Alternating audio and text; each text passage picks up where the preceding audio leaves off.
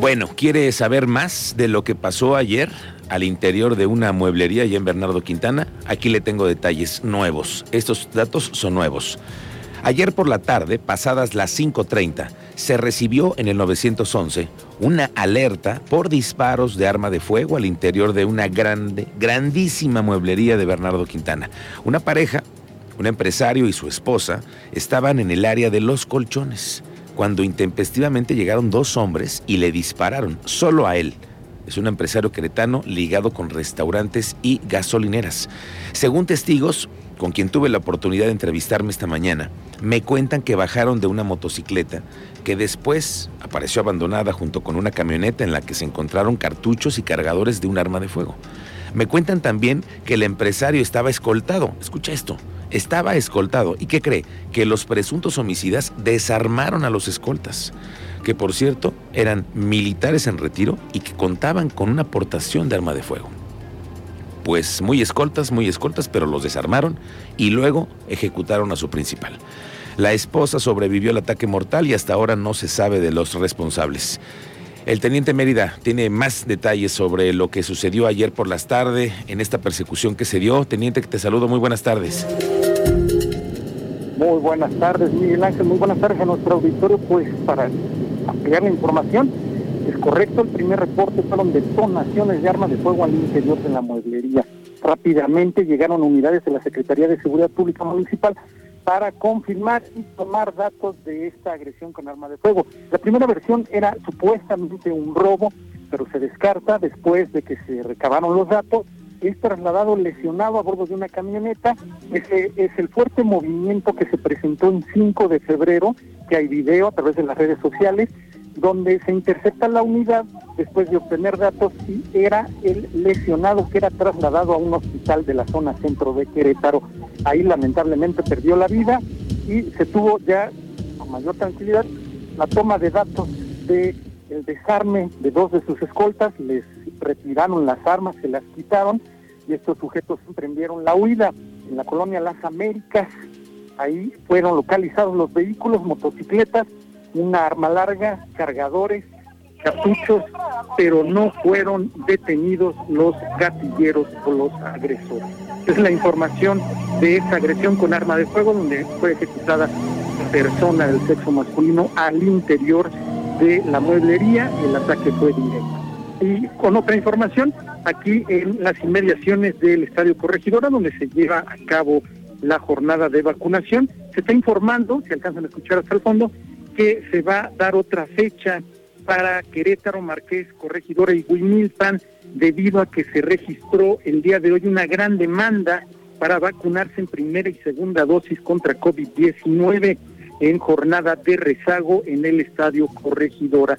Refiere la Secretaría de Bienestar que si este viernes 5 de noviembre no pudieron atenderlos, que no se preocupen, estarán pendientes de nuevas fechas para la aplicación de la vacuna. Es la información, Miguel Ángel. Oye, teniente, pero siguen formados, los ciudadanos siguen formados. en ese momento ya se dio el aviso, entonces ya la gente que ya no tiene un lugar será hasta la siguiente jornada.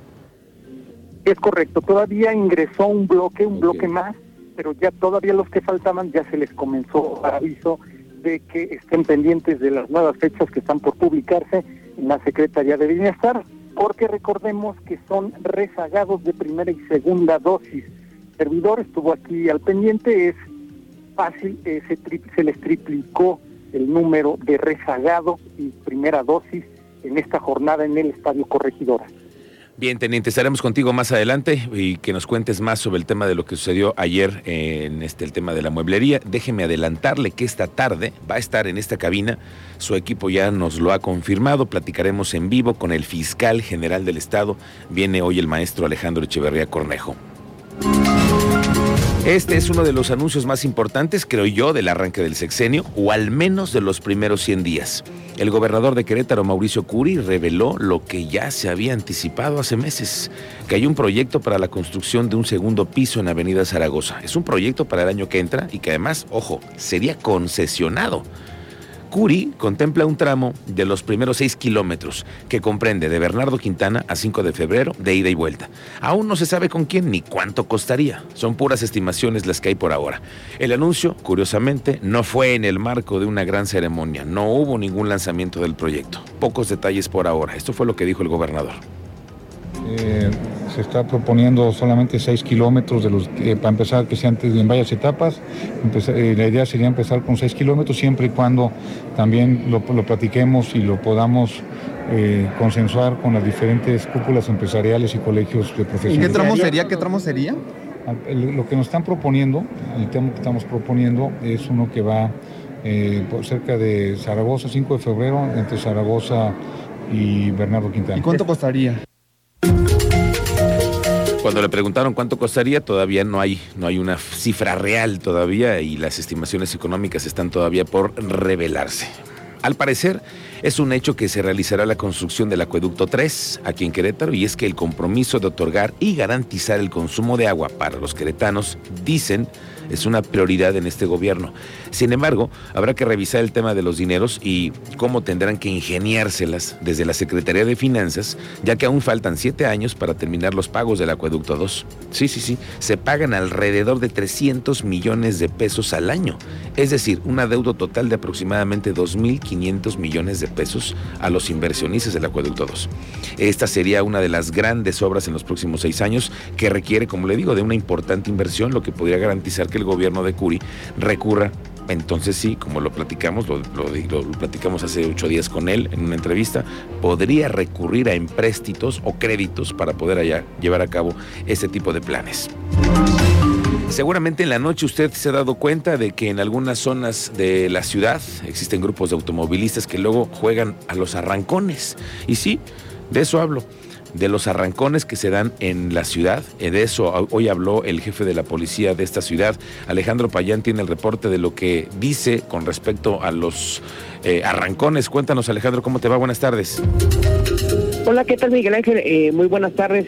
Pues sí, efectivamente, comentarte que el titular de la Secretaría de Seguridad Pública Municipal, Juan Luis Ferrusca, reconoció que persisten los famosos arrancones clandestinos en zonas como Montpaní y Constituyentes aunque han atendido reportes, hasta el momento no hay detenidos por estos hechos. Escuchemos un poco la explicación que nos da el funcionario sobre esta situación. Detenciones no, eh, sí hemos atendido algunos reportes este, en la zona, cuando hemos llegado ya no, no, no, persiste, entonces no lo hemos podido corroborar con certeza, pero sí ha habido algunos reportes. Este, en este sentido, ¿hay algún programa especial? ¿Habrá operativo? Bueno, pues eh, más bien es la, la, invitación a la ciudadanía. Eh, para que pues no participen en este tipo de eventos ya que podrían poner en riesgo inicialmente pues su salud o su vida y la de la salud de los terceros eh, o causar daños materiales eh, precisamente por eh, llevar a cabo estos actos a alta velocidad y con independencia pues de que también son resultan faltas administrativas al reglamento de movilidad. Alejandro, entonces lo tiene claro la policía, que hay arrancones en la ciudad, pero pues la única forma, lo que dice el, el secretario, es invitarlos a que no lo hagan, nada más, ¿no? Hasta ahí. Pues así es, efectivamente, comentarte que hasta el momento no hay detenidos. Eh, reconoció que sí hay reportes que acuden, pero que pues, cuando acuden ya no están o dejan de realizar esta actividad. Y cabe destacar también, Miguel Ángel, que en algunos grupos en redes sociales se promueven estas rodadas de motociclistas, famosas rodadas de motociclistas o las muestras de autos eh, tuneados. Eh, principalmente los fines de semana empiezan a partir de jueves, viernes y sábado y ocupan eh, pues las vialidades como constituyentes o incluso el libramiento surponiente para realizar estas famosas muestras que no son nada más que arrancones eh, disfrazados. Bien, Alejandro, estaremos pendientes contigo más adelante. Gracias. Hoy vamos a platicar con nuestro reportero más curioso e integrante de los dragones profesionales. Me refiero a Manuel García, que ya ve usted cómo es, y hoy viene a antojarnos de los platillos típicos de Querétaro. Para hacer hambre, mi Cristian. Uy, ya quiero, ya tengo. A ver, déjatela ahí para que veas. Esto es lo que más o menos nos espera con el señor Manuel García. Es el mismo bolillo enchilado, nada más que mucha gente le, le dice pambazo y mucha gente le dice guajolote. Pero, ¿Se le pone enchilada en medio o no? Este, si el cliente lo pide, sí. Si no, nada más lleva frijolitos, lechuga, papita, queso, carne o de lo que guste. Vendemos un pastrecito, una ensalada, un doriloco. Pásale, acérquese. Yo por eso siempre he dicho, maestro, pambazo o guajolote, lo importante es que están ricos los pambazos. Bueno, por cierto que no se permitirá que se instale de nueva cuenta el comercio ilegal en el centro de la ciudad, según aseguró Juan Antonio Torres, él es el presidente de la Alianza por el Centro Histórico. Esto ante los intentos que se han realizado por varios vendedores para colocarse en plazas y andadores del primer cuadro de la ciudad. Ya se dijo y es clarísimo el mensaje. No van a permitir que regresen los comerciantes ambulantes al centro. Hay lugares que se van a definir en el primer cuadro para que haya artesanos, para que haya espacio, pero no pueden invadirlo. Informó que se han reunido con autoridades municipales en donde se les ha solicitado que se evite la colocación de los ambulantes. Oiga, la senadora por el Estado de México, Marta Guerrero, presentó una iniciativa para reformar el Código Penal Federal con el objetivo de que los feminicidas pierdan la patria potestad, guarda y custodia de sus hijos en el momento que priven de la vida a la madre de sus hijos. A esto ya se sumó también el senador por Querétaro, Gilberto Herrera. ¡Qué milagro! De verdad, el senador Gilberto Herrera, hace tiempo que no sabemos nada de él. Vamos a, le hacer una invitación a que venga para platicar. Pero bueno, él también se sumó e informó que él también va a presentar una iniciativa a finales de este año con el fin de que también se les retire la patria potestad a los imputados por pederastía. Te comento que nosotros también estamos sometiendo una iniciativa para hacer lo mismo con los pederastas. Aquel que haya sido declarado culpable eh, eh, por el delito de pederasta, eh, igualmente se solicitará que que se le quite la patria potestad a los niños o este que tuviera a su cargo. Entonces creo que ese es un elemento importante y los niños pues quedan en un estado eh, en donde al como está la ley actual y, y sobre todo por la lentitud de la ley eh, quedan la patria potestad todavía eh, eh, en- a cargo El presidente Andrés Manuel López Obrador arremetió de nuevo, de nuevo contra la clase media y afirmó que esta acude enojada a los centros de vacunación contra COVID-19, mientras que los humildes agradecen. Escuche usted lo que dijo hoy el presidente. Por el bien de todos, primero los pobres. Que además hay algo adicional. La gente humilde es muy agradecida, es muy buena. No se siente sabionda, actúa con humildad. Al otro día decía yo de que se vacuna a una gente de clase media, no generalizo, pero llega al centro de vacunación, molesta. Ya la atienden.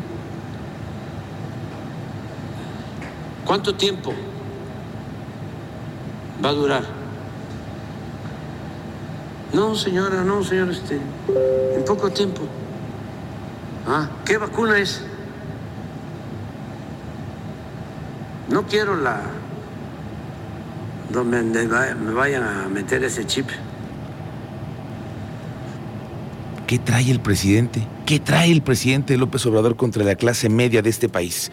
Porque no sé si el presidente, como dice él, tiene otros datos, pero la clase media en este país es pujante. Somos muchos, muchísimos, presidente, que queremos a este país y que salimos todos los días a echarle ganas. La clase media, como lo denomina el presidente, es la que mantiene a toda la clase política también de este país. La clase media sigue siendo lastimada con estas críticas de parte del presidente. No sé usted, pero yo, como un clase mediero que soy, como seguramente me catalogaría el presidente, no coincido con la forma en la que nos ve, nos narra, nos expone el presidente, nuestro presidente. La verdad es que no lo merecemos.